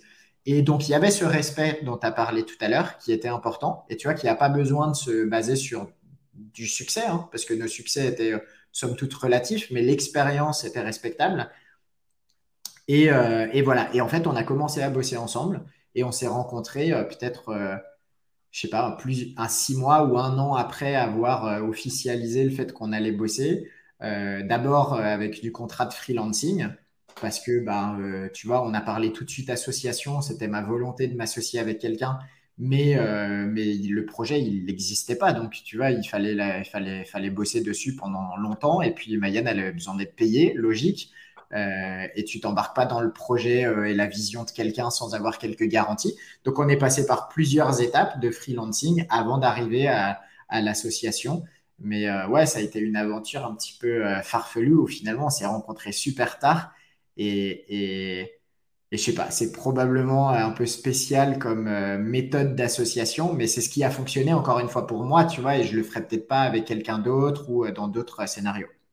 Je pense que finalement, ça reprend bien ce qu'on disait tout à l'heure. C'est que au moins, si ça fonctionne avec Mayan, c'est au moins sur la partie valeur et vision sur laquelle vous entendez bien. Tu es digital nomade, elle aussi, elle a ce côté nomadisme en fait. Et t'aurais pas pu te mettre avec quelqu'un qui voulait absolument genre être à Paris et qui veut rester à Paris, tu vois. Ou euh, je parle de Paris parce que je suis à Paris, mais globalement, ah, ça, pourrait être, euh, hein, ça, pourrait être, ailleurs, tu vois. C'est quelqu'un qui veut être plus sédentaire, du coup, qui a besoin de voir du monde, etc. Enfin, le, le, le projet n'était pas comme ça. Donc, finalement, ce qu'on a dit tout à l'heure, en tout cas, ça, ça, valide les cases, ça valide les cases qu'on disait. Je, voulais juste rebondir sur, sur ce que tu as dit euh, avec Edouard, qui était un, un, de tes anciens collègues. Ça, je trouve que c'est des associations qui sont hyper intéressante souvent parce mm. que euh, bah, la plupart du temps, euh, les collègues, c'est des gens qu'on découvre en fait dans un milieu, euh, dans un milieu de, de, de travail. C'est pas des potes à la base, mais ça peut devenir des super potes. Moi, mhm. été le cas en fait sur. Enfin bon, j'ai pas beaucoup de travaillé en, en, entreprise, mais je me suis fait quand même quelques potes sur les sur les fois où je suis allé et c'est des contacts que j'ai des contacts que j'ai gardés. ce qui est hyper en fait intéressant dessus, c'est surtout que si vous avez vu travailler la personne avant, Exactement. En fait, tu as déjà quelque chose sur quoi t'accrocher et quelque chose à juger. Parce que l'association from scratch avec une personne que tu connais ni d'Eve ni d'Adam et qui te sort en fait d'un événement comme ça, tu as beau avoir la même vision, finalement, tu sais jamais comment cette personne a, la a, va taffer. Et quand tu as travaillé, mm. même ne serait-ce que six mois, un an, au maximum deux ans avec, avec une personne, déjà, tu as une supervision et tout de suite, je trouve que ça change l'association. Tu sais, en fait, si c'est une personne aussi qui va être capable potentiellement euh, d'exécuter, comment est-ce qu'elle réagit face à des situations de stress, comment est-ce que est-ce qu'elle vit le travail? Et, ça, c'est souvent, enfin moi, je sais que c'est un des points sur lesquels je fais attention sur une association, c'est au niveau du travail, comment euh, comment la personne se, se comporte, hein, parce qu'on a tous nos forces et tous nos faiblesses. Et c'est vrai que euh, je trouve que le milieu des, collègues, le fait d'avoir bossé en boîte avant, c'est souvent un super moyen pour, euh, pour, pour trouver des super associés. souvent, on entend, je trouve, on entend pas mal d'histoires sur bah, on était dans telle boîte avant, puis ensuite on s'est associé parce qu'on avait envie de ça.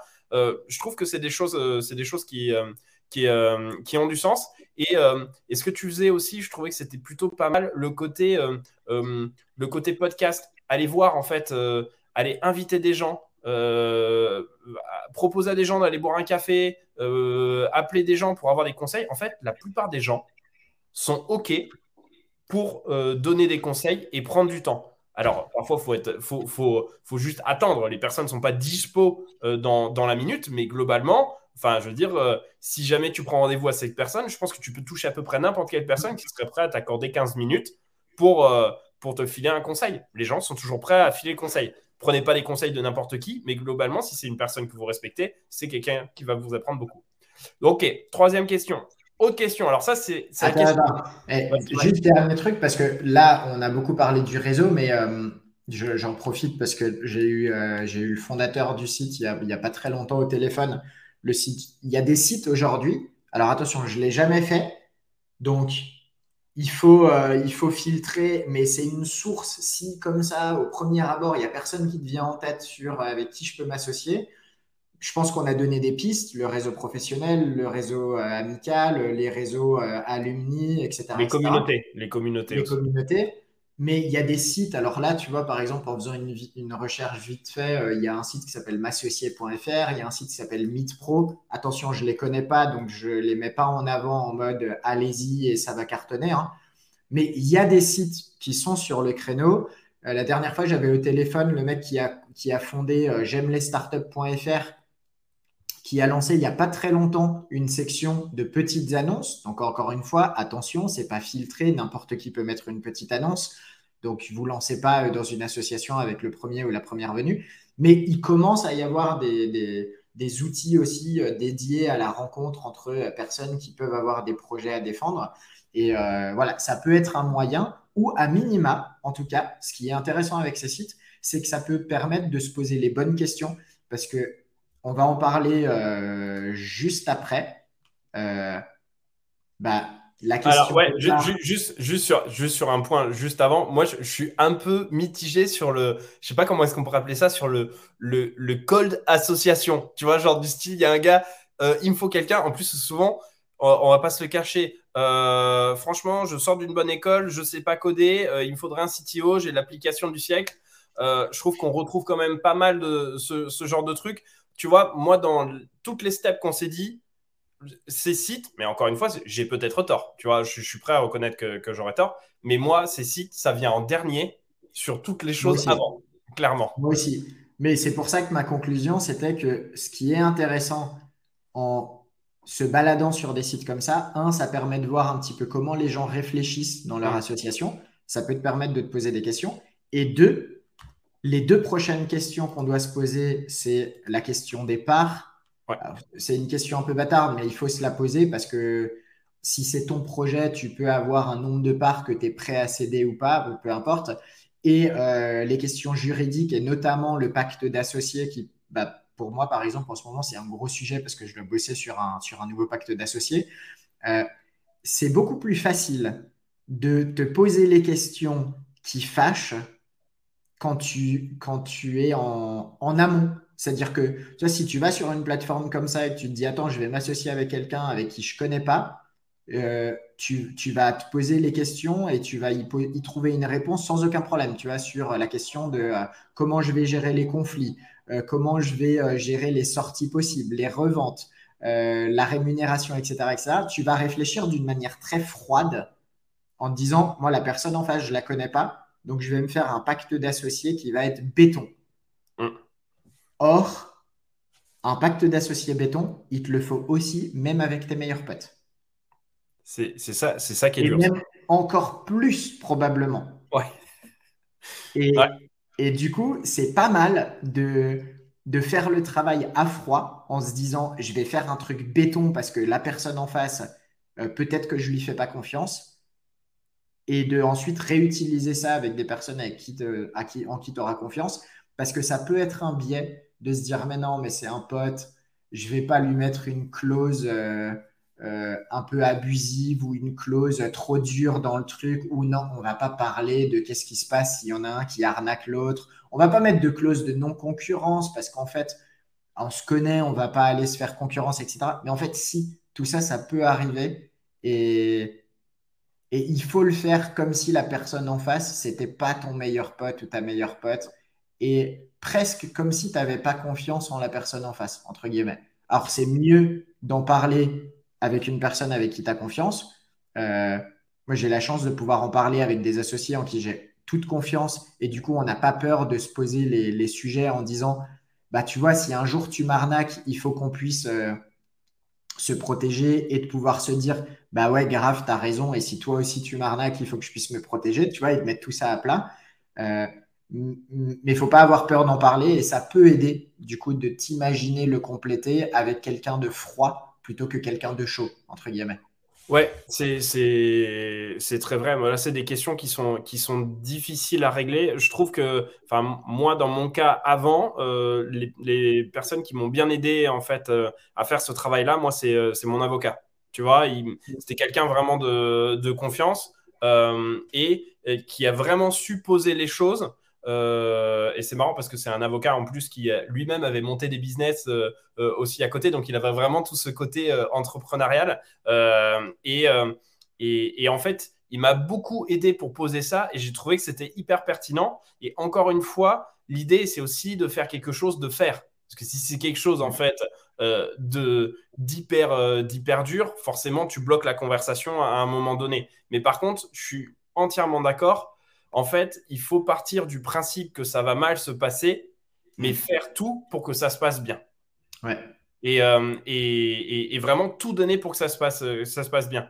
Mais en fait, la réalité, c'est que faire quelque chose de dur et de froid, en fait, au début, ça te protège, toi, mais ça mm-hmm. protège également ton associé. En fait, tout le monde est gagnant dans, gagnant dans l'histoire à un moment donné. Ça hein. protège même l'association et encore plus important que l'association, la boîte, parce que mine de rien, tu bosses sur un projet, et en fait, il faut protéger la boîte. Et, un conflit futur, une clause de non-concurrence non appliquée, euh, une mauvaise négociation sur qui a le droit de revendre des parts, qui a le droit d'acheter, etc., euh, etc., c'est des choses qui peuvent, au-delà de mettre en péril la relation, peuvent mettre littéralement en péril ta boîte et, euh, et ben voilà, enfin, tu vois, si, si, un jour tu te retrouves dans une situation où euh, tu dois te séparer de tes associés, il faut au moins que tu puisses euh, bah, soit t'en sortir bien si c'est toi qui sors de la boîte et que tes associés la gardent,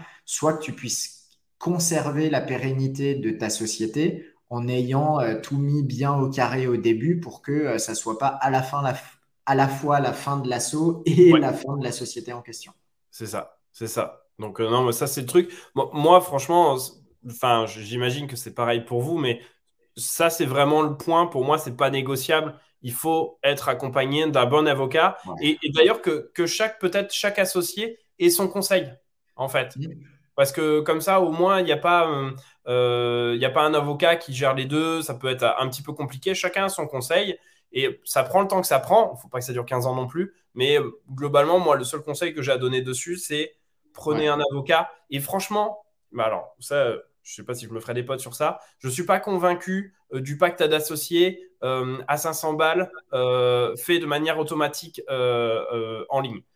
si vous n'avez pas bon espoir, effectivement, que votre société dure longtemps, bon, peut-être que ça peut le faire, mais si vous avez un peu d'ambition, globalement, investissez dedans parce que pour la suite, c'est vraiment quelque chose qui est, qui, est, qui est hyper important et on ne peut pas, je pense, se permettre d'avoir quelque chose qui est hyper standard. Évidemment qu'il y a des clauses qu'on retrouve tout le temps. Euh, évidemment qu'on peut automatiser un max de trucs et que peut-être que vous pouvez trouver en fait qu'un avocat peut-être se gave un petit peu plus dessus. Mais la réalité, c'est qu'en tout cas, moi, sur tous les projets où j'ai dû m'associer, euh, j'ai fait appel à un avocat et, euh, et, la réalité, c'est qu'à chaque fois, ça m'a aidé.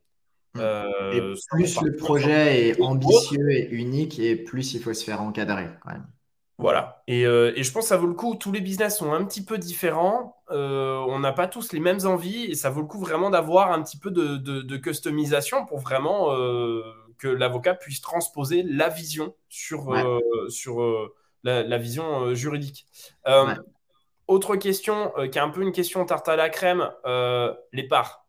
Ça, ça c'est vraiment le gros sujet. Je pense que là, on pourrait y dédier des heures et des heures en fait euh, sur ce sujet. Euh, c'est assez difficile. Franchement, je sais même pas si j'ai vraiment une réponse dessus, mais c'est un peu la question qui, euh, qui occupe tout le monde.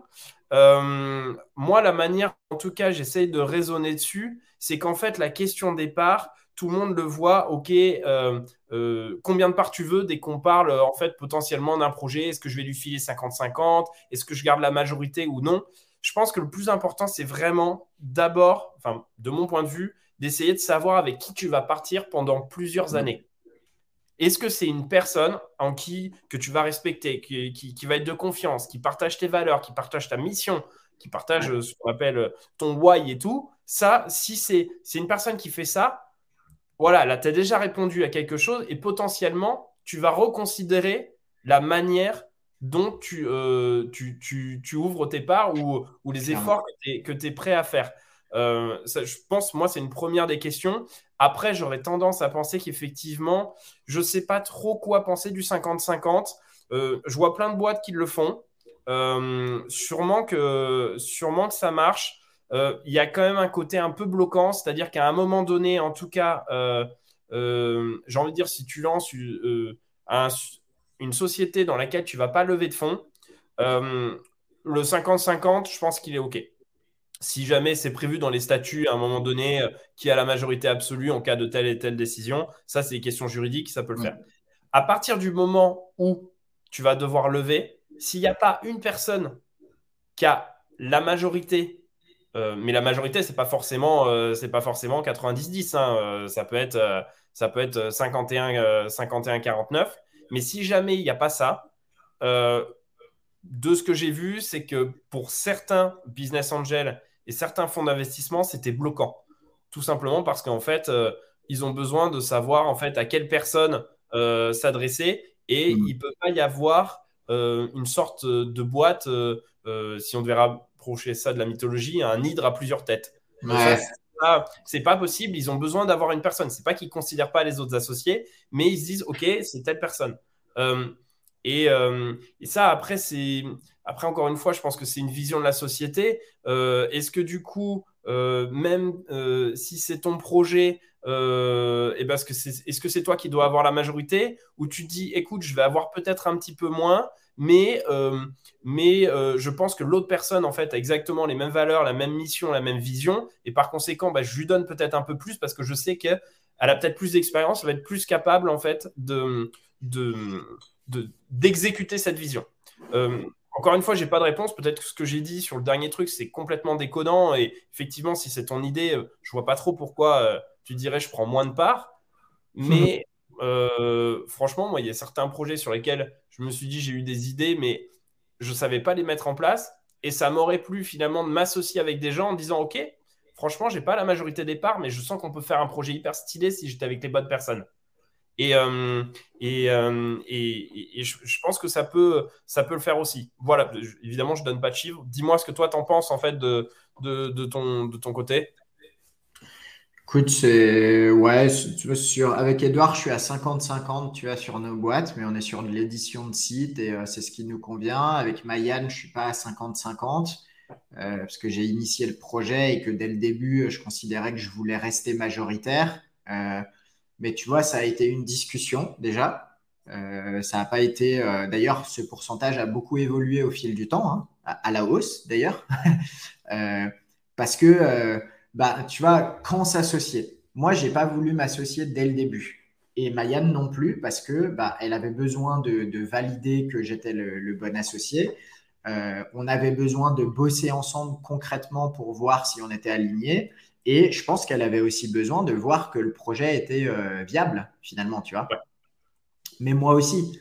Et moi, j'avais besoin de euh, me valider que j'étais capable de bosser en association sur ce projet. Et donc, ce que j'avais en tête au début en termes de parts était beaucoup plus petit que ce qu'aujourd'hui euh, est validé euh, dans notre pacte d'actionnaires. Pour une raison principale qui est, bah, la boîte a grossi grâce à Mayan qu'aujourd'hui, cette boîte, c'est pas juste elle ou pas juste moi, c'est nous deux ensemble. Et par conséquent, il y a, euh, il y a un équilibrage, un rééquilibrage qui s'est fait vis-à-vis de l'engagement, vis-à-vis de l'apport de chacun. Et ça, je pense que c'est important de l'avoir en tête, tu vois. Et, et c'est pas déconnant aussi, je pense, euh, au début, tu lances ton projet et te dire, bah moi, je veux garder 80% des parts, euh, mais mais si ça se passe bien, euh, je prévois de te débloquer par, par tranche de 5 ou par tranche de 10 en fonction de l'importance que tu prends dans la boîte, tu vois, ce qui a été un peu mon cas. Euh, parce que ça n'aurait pas été faire aujourd'hui d'être à 80-20, par exemple, par rapport au rôle qu'on a chacun et, au commitment qu'on a mis chacun dans la boîte. Euh, donc, je pense qu'il y a pas mal de questions à te poser, de psychologiquement, qu'est-ce que tu veux garder? C'est quand même un, peu comme le prix psychologique quand tu veux vendre ta boîte, tu vois, c'est bien de l'avoir en tête, même si ça veut pas forcément dire que c'est faire pour le marché, mais au moins tu l'as en tête et ça peut guider certaines de tes actions.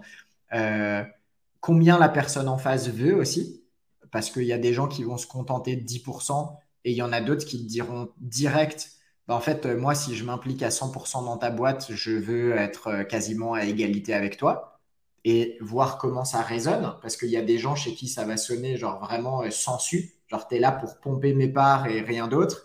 Et d'autres chez qui ça va sonner réel en mode, mais en fait, c'est corps et âme, tu vas dans ce business et c'est normal d'être à égalité.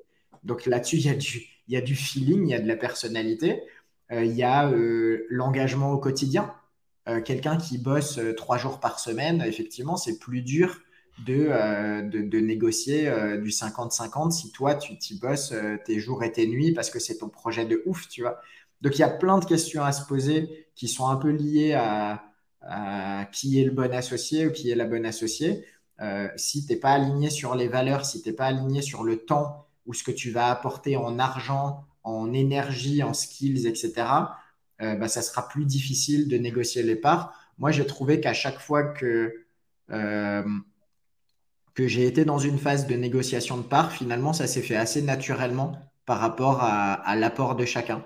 Et tu vois, par exemple, il n'y a pas très longtemps, je me suis retrouvé dans une situation à devoir renégocier mes parts dans une boîte suite à l'arrivée d'un nouvel associé. Euh, c'est la première fois que ça m'arrivait, tu vois, que mon associé me dise c'est pas Edouard et Mayan, hein, évidemment, c'est dans une autre boîte où euh, j'étais actionnaire minoritaire. Et en fait, il y a un nouvel actionnaire qui arrive, qui va jouer un rôle vraiment clé dans le développement de la boîte. Et ben, mon associé euh, initial est venu me voir en disant euh, Mec, il faut qu'on rediscute en fait tes parts parce qu'il va y avoir quelqu'un qui va arriver et qui va, qui va mettre la main à la pâte. Et, et moi, j'ai pas envie de, de, distribuer que de mes parts. Donc, je vais te demander de, de toi aussi jouer le jeu. En fait, tu vois, ça s'est fait naturellement. Évidemment, il y a eu une négociation. Évidemment, j'ai défendu aussi mon apport, tu vois, ma vision, mon réseau, etc. etc. Euh, mais ça s'est fait naturellement sur la reconnaissance de, OK, cette personne-là, elle va apporter tant. Euh, donc, moi, je vais y gagner sur le long terme. Et c'est nécessaire et stratégique pour la société, mais aussi pour moi, que de diminuer mes parts euh, progressivement. Hein, c'est une négociation, tu vois, avec des paliers. Euh, de, de, diminuer mes parts finalement qui étaient très intéressantes par rapport à peut-être à mon apport au quotidien dans la boîte parce que je réalise que c'est juste, c'est juste en fait, tu vois. C'est faire pour le business, c'est faire pour mes associés, c'est même faire pour moi d'un point de vue implication et rémunération future. Euh, donc ça se fait naturellement. Donc voilà, tu vois, après, bon, moi je, fonctionne beaucoup au feeling, donc c'est peut-être pas la meilleure méthodologie pour négocier tes parts tout le temps, mais en tout cas, euh, j'espère que partager ces trois expériences euh, peut te donner des pistes. après, après, pour le coup, je, finalement, le move que tu fais dessus, c'est de se dire, mais si jamais, si jamais je, prends un petit peu moins de parts dans cette boîte, mais que la boîte en elle-même prend vraiment de l'importance, exactement. Bah, le, peu de parts qui me restent vont quand même valoir plus que euh, les parts actuellement. Donc, ce c'est pas un mauvais move en fait. Euh, non, c'est dans, dans, dans l'idée. Euh, c'est une reconnaissance de l'apport de la nouvelle personne en termes de valorisation de la société. Et on l'a dit avec le pacte, le but c'est de sécuriser la société, au-delà des personnes aussi. Et ben, dans la négociation des parts, c'est aussi ça, tu vois, c'est au bout d'un moment, est-ce que, euh, est que la société passe pas avant les quelques pourcents que tu peux avoir en plus ou en moins Des fois, il faut donner ou il faut ouvrir ce capital ou il faut réattribuer ses parts justement pour aider à passer un cap. Et c'est pas toujours facile. Ça demande d'accepter aussi que euh, bah, peut-être à un moment donné, tu mérites moins de parts ou tu en mérites plus, peu importe, et d'avoir cette discussion. Et voilà, je pense que ça se fait assez naturellement quand tu es bien aligné avec les personnes qui arrivent en face. Et là, en l'occurrence, tu vois, ça a été une négociation euh, pas houleuse, mais ardue, on va dire. Tu vois, on a chacun euh, posé nos arguments sur la table, mais on est tombé à un accord. On est hmm. tombé à un accord parce qu'à la fin, euh, l'acceptation, c'était de dire bienvenue dans la boîte et ravi de rentrer dans la boîte. Et en fait, on, on est aligné sur l'objectif du business. Donc, en réalité, les parts, ça devient secondaire tant qu'on est aligné sur l'objectif long terme. Carrément. Et euh, juste un, dernier point sur, euh, sur ça, parce que euh, là aussi, en fait, ce que, ce que je me rends compte, c'est que ça dépend, le nombre de parts, en fait, à quel moment ça se joue. Parce que si mhm. jamais ça se joue, en fait, au tout début d'une idée, la réalité, c'est que tu peux pas faire valoir grand-chose. En vrai, une idée, ça vaut rien.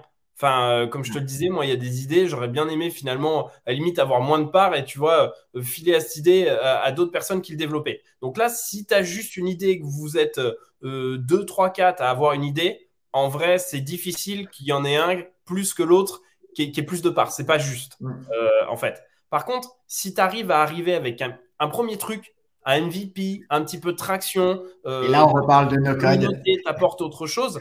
Là, à partir de ce moment-là, euh, probablement que tu peux peser un peu plus dans les discussions, dans la balance en disant, OK, maintenant, on va se concentrer euh, non pas sur l'idée, puisque tout le monde est d'accord sur l'idée, puisque tout le monde veut rentrer, mais sur ce que chacun apporte. Donc ça peut être, ça peut être effectivement euh, de, de, l'actif, de, de l'actif financier ou non financier. Une communauté, déjà peut-être un premier site, de la, de la première traction, etc. Et que tu as besoin d'avoir cet associé pour passer suivant. Euh, l'étape suivante. Mais je pense que ça, c'est vraiment important de savoir à quel stade tu es. Et c'est vrai qu'au stade du tout début, dont on pense, tu sais, genre euh, Jean-Michel a une idée, il va, il va boire une bière avec, euh, avec une autre personne. Et là, il parle d'une idée, il se dit super, on va s'associer. Bon, bah, globalement, en fait, oui, ça vaut 50-50. Tu vois, ça, Et puis surtout, ça, ça, revient à, à l'introduction et à ce que tu disais, tu vois, c'est alors c'est pas exactement la même chose, mais mais tu t'associes pas avec quelqu'un juste parce que euh, tu n'oses pas lancer ton projet tout seul non plus. Euh, si tu as une idée, ben, et, euh, ça s'appelle pas No Code and Money pour rien. Hein. Il y a des outils aujourd'hui, no code ou pas d'ailleurs, peu importe, mais, mais, évidemment que le no code peut te permettre de le faire plus vite. lance le MVP, montre qu'il y a un petit peu de traction, va le plus loin possible, le plus vite possible seul, et, et trouver un ou une, une associée avec ça te mettra dans une position de force, c'est certain. Et, surtout, au moins, tu pourras aller euh, probablement trouver des associés qui seront plus sûr d'être aligné avec ce dont tu as vraiment besoin pour passer à l'étape d'après. Alors qu'au début, effectivement, c'est tentant des fois de se dire euh, Ah non, mais tout seul, je le ferai pas. Mais par contre, franchement, si tu veux le faire avec moi, vas-y, on le lance. Ouais. Pas la meilleure idée. pas la meilleure idée. Ça, sera mieux comme ça.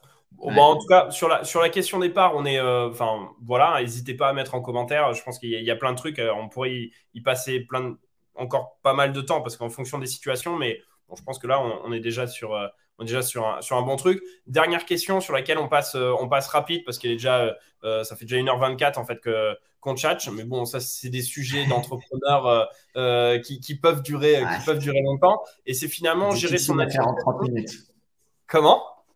Difficile à faire en 30 minutes, c'est sûr. Ouais, voilà. Si, tu veux apporter un peu de, un peu de valeur ou euh, avoir quelque chose, un peu d'expérience, je pense que c'est difficile. Et la dernière question, c'est finalement, ensuite, quand tu es associé, c'est gérer son association au quotidien, tout au long de sa boîte.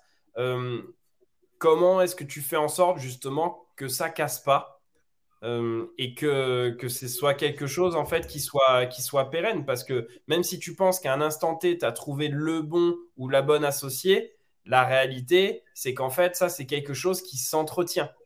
franchement, c'est comme dans un couple, en fait. C'est quelque chose aussi qui, euh, euh, qui, doit s'entretenir euh, au quotidien. Et comment est-ce qu'on gère une association au quotidien En vrai, ça pourrait être un podcast complet.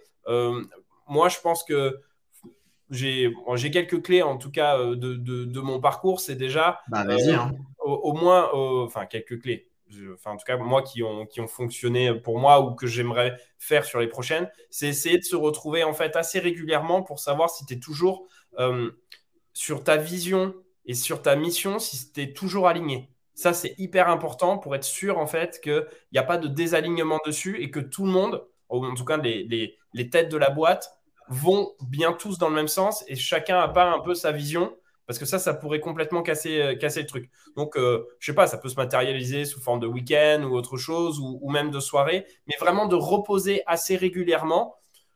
Pas forcément tous les mois, hein, mais je pense que tous les six mois, c'est bien quand même de peut-être se poser et dire Ok, on a, on a fait ça déjà. Euh, moi, j'ai aimé ça, j'ai moins aimé ça, et c'est comme ça qu'on peut avancer au quotidien. Et bon, je pense effectivement, j'aime bien le coup des week-ends, tu vois, où tu peux te mettre, tu cloues une maison sympa, t'en profites. Et c'est un peu le week-end boulot, mais où tu peux faire aussi autre chose, tu vois. C'est le côté team building, mais c'est plus euh, associate building euh, et euh, partner building. Et je pense que ça, c'est des choses qui sont hyper importantes, vraiment de faire perdurer cette vision, de la faire évoluer, hein, parce que c'est ça qui va jouer. et il y a aussi un autre point pour moi qui est important, c'est celui du travail j'ai du mal à accepter qu'il y ait une personne qui travaille moins que moi. Et je me sentirais très mal à l'aise d'ailleurs qu'une personne travaille plus que moi. C'est-à-dire qu'il faut vraiment, je trouve, être assez, euh, euh, être assez aligné dessus. Moi, la manière, en fait, en tout cas, dans laquelle je fonctionne, si jamais je devais euh, trouver un associé, c'est que je fonctionne beaucoup à titre personnel sur tout ce qui est OKR. tu vois ce que c'est ou pas? Euh, c'est en gros, c'est des objectifs que tu te fixes, euh, les grosses boîtes type Google, etc. Mm-hmm. Des gros objectifs en fait par an à leurs employés et il faut qu'ils débloquent ces objectifs-là. Mais l'idée, c'est qu'en fait, ils autonomisent beaucoup leurs employés en leur disant bah, on n'est pas derrière toi. Genre, à la fin de l'année, il faut que tu aies fait tant de chiffre d'affaires. Et euh, bah, au regard de ton périmètre, maintenant, à toi de le mettre en place et on va faire des points régulièrement pour savoir si justement tu obtiens ces OKR. Et évidemment, derrière, mm-hmm. j'imagine qu'il y a des primes en plus qui sont qui sont adaptés à, la réalisation des OKR euh, et au dépassement. Euh, mais c'est comme ça que ça se passe. Moi aussi, je me fixe des OKR en fait par, euh, par année. Enfin, tu vois, le fait qu'on ait une newsletter, finalement, ben, là aujourd'hui, j'ai pas d'OKR en fait parce que j'ai pas de auquel, dont j'ai parlé parce que j'ai pas d'associé. Mais tu vois, j'en ai déjà parlé dans ma newsletter des choses que je voulais faire. Je me suis engagé par rapport aux personnes qui me lisent et avec qui je discute régulièrement. Donc, je pense que ça, c'est des choses pour moi qui sont importantes, en tout cas pour arriver à gérer son association au quotidien. Ça n'empêche pas le fait que dans tous les cas, euh, tu vas t'embrouiller. Euh, il y a des moments, tu vas avoir des moments où tu vas être plus faible. Il y aura des moments de donne. Il va falloir supporter euh, ton associé. Peut-être que je pense ce qui est bien, c'est que le télétravail fait fait en sorte que tu n'es pas obligé forcément de te voir tous les jours non plus. Et du coup, ça crée peut-être aussi euh, ce, fait qu'il n'y ait pas non plus cette routine quotidienne. Je pense que ça, ça peut être intéressant. Voilà ce que moi j'avais en tête rapidement. Euh, est-ce que toi, tu as, des idées aussi euh, sur... Bah, globalement, respect, équilibre des tâches, ou en tout cas communication complètement transparente parce que ça m'est arrivé, tu vois, d'avoir des périodes où euh, je travaille beaucoup moins, où un associé, une associée travaille moins. En fait, c'est pas grave si c'est communiqué. Voilà. Euh, c'est pas grave si c'est euh, validé ensemble. Par exemple, tu vois, avec Edouard, ben, depuis que j'ai Dot Market, j'ai beaucoup moins de temps à consacrer à l'édition de site. et pourtant, on est à 50-50. Tu vois, c'est pas très fair. Bah, si finalement on l'a réglé en lui attribuant une rémunération qui est plus élevée que la mienne, ce qui est faire vu qu'il y passe plus de temps. Euh, donc c'est quelque chose qu'on a discuté sur lequel on est tombé d'accord. Bah, très bien, on, rémunère le fait que tu aies plus de temps et que euh, moi je me sois bâti un projet à côté euh, qui me prend de l'énergie et, des choses comme ça, en, rééquilibrant la rémunération ou en faisant des trucs, tu vois, qui, financièrement ou ou, vont créer une reward pour la personne qui passe plus de temps. Mais après, euh, c'est sûr que ça s'entretient. Euh, il faut avoir la même vision, mais en même temps, cette vision, elle peut évoluer au fil du temps, au fil des années, au fil de, des envies. Et c'est là que, évidemment, avoir un pacte d'associés solide peut te permettre d'éviter les ennuis dans le, dans le futur, ou en tout cas, pas forcément d'avoir des ennuis, mais tu vois, par exemple, je sais pas, moi, euh, aujourd'hui, tu es aligné avec quelqu'un et puis en fait, dans cinq ans, toi, tu as envie de continuer à fond l'aventure et l'autre personne, elle, en a marre de ce projet, ça la motive plus du tout et vous êtes bloqué à 50-50 ou peu importe. Bah, finalement, ce n'est pas un vrai problème si vous avez un pacte d'associés qui prévoit comment partir tranquillement de la boîte avec une période de transition qui est OK pour la boîte, des conditions financières qui sont OK pour la boîte et la personne qui part et ainsi de suite. Et, voilà, et gérer son association sur le long terme, ça passe aussi, je pense, par avoir justement ce pacte d'associés qui fait que euh, quand tu passes par des périodes de doute, tu peux avoir confiance dans le fait que tu as créé quelque chose de solide euh, et tu as créé quelque chose qui va pas euh, partir en sucette à la moindre discussion parce que tu n'as pas pensé à anticiper ces problèmes potentiels. Ok, Bon, là, je pense que je pense qu'en tout cas, on a, on, a, on a des bonnes premières bases euh, pour, pour, pour, pour démarrer. En tout cas, je ne sais pas si vous allez trouver votre associé, en fait, grâce à ça. Mais moi, moi j'ai pas grand chose à rajouter de, de plus. Kevin, tu, tu, vas rajouter des, des trucs ou, on, on s'arrête là? Il est 1h32. En règle générale, on essaie de rester à 1h. Mais euh, là, on a un peu dépassé parce que bah, c'est un sujet qui euh, nous, nous plaît bien, en tout cas avec, euh, avec Kevin. Et je pense que si vous êtes entrepreneur, c'est forcément des sujets que vous avez vous-même évoqués. Peut-être que vous avez une vision qui, qui, est, qui est un peu la même que la nôtre ou, diamétralement opposée. Ça nous intéresse de, le savoir en commentaire ou même venez nous parler sur LinkedIn, sur LinkedIn si jamais ça vous intéresse. Je vois que Kevin a, un peu bugué dessus, donc je, vais, terminer, euh, cette vidéo euh, euh, directement en vous remerciant en tout cas pour, pour l'attention que vous nous avez donnée, puisque ah bah c'est bon, t'es revenu, Kevin. merci beaucoup. si vous êtes resté jusqu'à 1h32, force à vous. bravo. Merci beaucoup. Bah, N'hésitez pas, comme d'habitude, vous allez pouvoir retrouver donc, cet épisode sur YouTube, sur Spotify.